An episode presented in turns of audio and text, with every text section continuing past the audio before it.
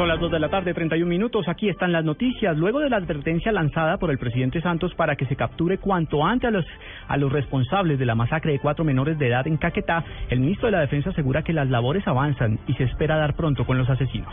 Natalia Gardiazabal.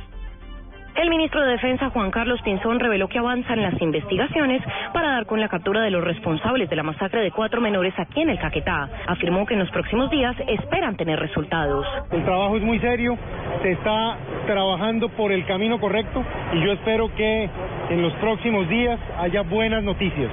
Eso es lo único que les puedo decir. Hay un gran trabajo, una investigación muy seria, vamos por buen camino. El ministro recordó que los directores de la Policía Judicial, de la Policía Nacional y de Fiscalías se trasladaron al lugar de los hechos con el fin de dar lo más pronto posible con los responsables. Natalia Gardea al Blue Radio.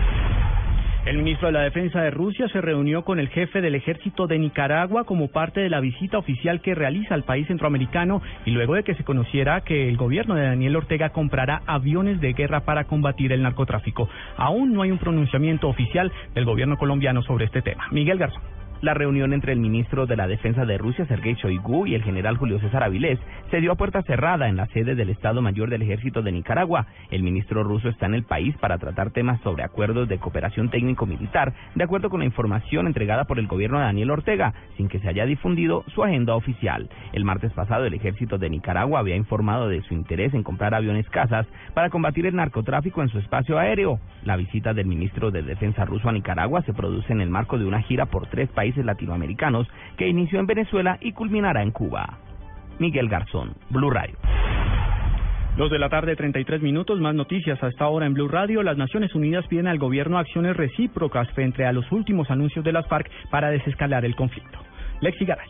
Según el delegado de las Naciones Unidas en Colombia, Fabricio Hochil, el gobierno deberá implementar acciones que impulsen a las FARC a anunciar nuevas medidas humanitarias. Dijo que la contraparte además tendrá que dejar de pedir y empezar a actuar con miras a contribuir a la reducción del conflicto. No se puede pedir en un ámbito de reciprocidad que una de las partes siempre ceda y lo otro siempre pide. Eso no va a funcionar. Es claro que las FARC han tomado varias medidas y creo que hay una cierta expectativa que también la otra parte debe buscar maneras de tomar medidas recíprocas y que también van a tener un impacto en reducir la intensidad del conflicto. Hochil aseguró que es urgente una estrategia de desescalamiento y que se necesitan más medidas humanitarias en medio del conflicto, independiente de lo político y lo estratégico. Lexi Garay Álvarez, Blue Radio. El ex jefe paramilitar Rodrigo Pérez Alzate, alias Julián Bolívar, será extraditado a una cárcel de Estados Unidos luego de que la Sala Penal de la Corte Suprema de Justicia avalara este requerimiento. Rocío Franco.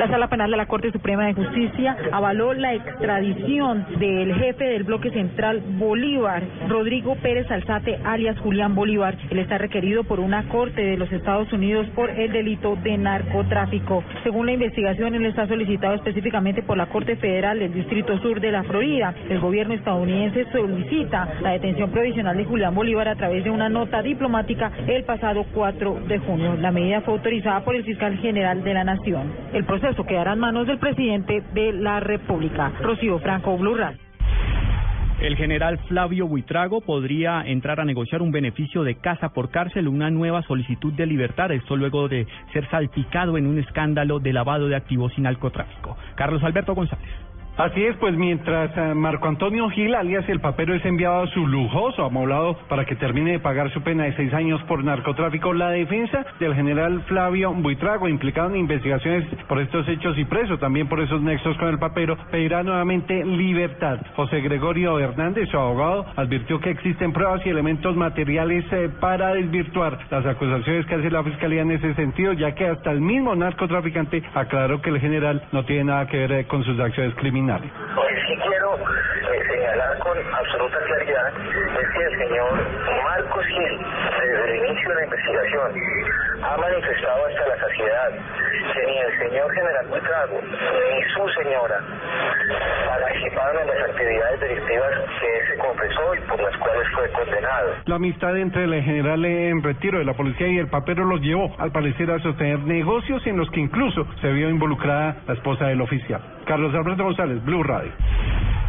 Ya entró en funciones el plenum de la Fundación Universitaria San Martín luego de la intervención a la que fue sometida esta entidad. Simón Salazar.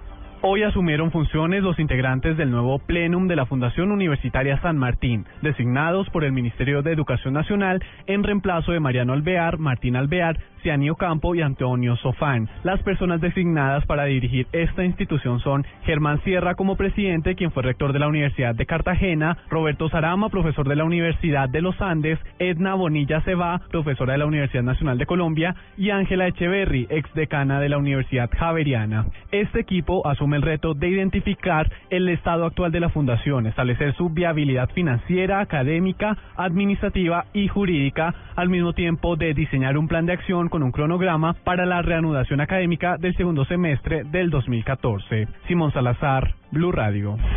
Una ofensiva contra la minería ilegal en el departamento del Valle del Cauca deja hasta el momento 21 personas capturadas por explotación ilegal de oro. Los detalles con Nilson Roma.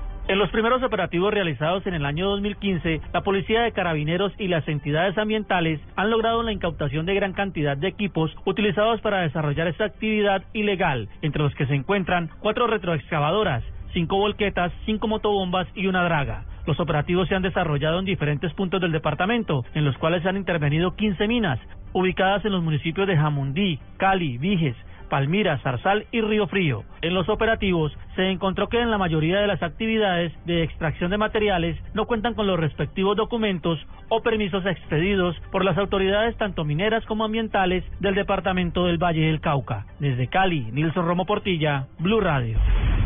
El Ministerio de Agricultura anunció sanciones para los comerciantes que especulen con el precio del arroz en el país. La noticia desde Putumayo con Jairo Figueroa. El ministro de Agricultura Aurelio Iragorri lanzó en Mocoa la siguiente advertencia a quienes especulen en los precios del arroz. El llamado es o bajan el precio del arroz o se los hacemos bajar a punta de sanciones porque no vamos a permitir que afecten a los consumidores colombianos en un tema en el que simplemente quieren valorizar unos inventarios. El ministro dijo que no hay razón para que se aumenten el precio del producto porque hay suficiente arroz en el país eh, y las importaciones adicionales al ingreso de toda la cosecha de Que va a beneficiar a los productores de Tolima, Huila y el Meta, que habían pasado por situaciones muy difíciles en cosechas anteriores, no afecta el precio final del producto. Iragorri precisó que el gobierno propende, eso sí, porque se mejoren los precios para los productores de arroz. Jairo Figueroa, Blue Radio. En información económica, la producción de flores colombianas para el tradicional, la tradicional celebración de San Valentín en los Estados Unidos cayó cerca de 20% por factores climáticos, algo que sin lugar a dudas golpeará los ingresos de los floricultores en el país. Julián Calderón. De acuerdo con la Asociación Colombiana de Exportadores de Flores Azocolflores, la baja luminosidad que se registró en la sabana de Bogotá en las últimas semanas no permitió alcanzar los niveles normales de producción de flores tipo exportación que para esta fecha se despachan hacia Estados Unidos para la celebración de San Valentín, un sondeo inicial entre los floricultores realizado por la asociación evidenció una disminución de la producción de cerca de 20% en la mayoría de casos. Su presidente Augusto Solano indicó que no era esperada una reducción tan drástica en un momento en el que la tasa de cambio de la tendencia actual podría significar ingresos importantes para el sector floricultor cuando lleguen los reintegros de las ventas de San Valentín, esto hacia finales de marzo y comienzos de abril. A esto se suma la afectación que tiene el clima estadounidense en el proceso de distribución, principalmente en la zona noroeste del país, así como también que el 14 de febrero es un sábado, día que históricamente no ha sido el mejor para las ventas. Julián Calderón, Blue Radio.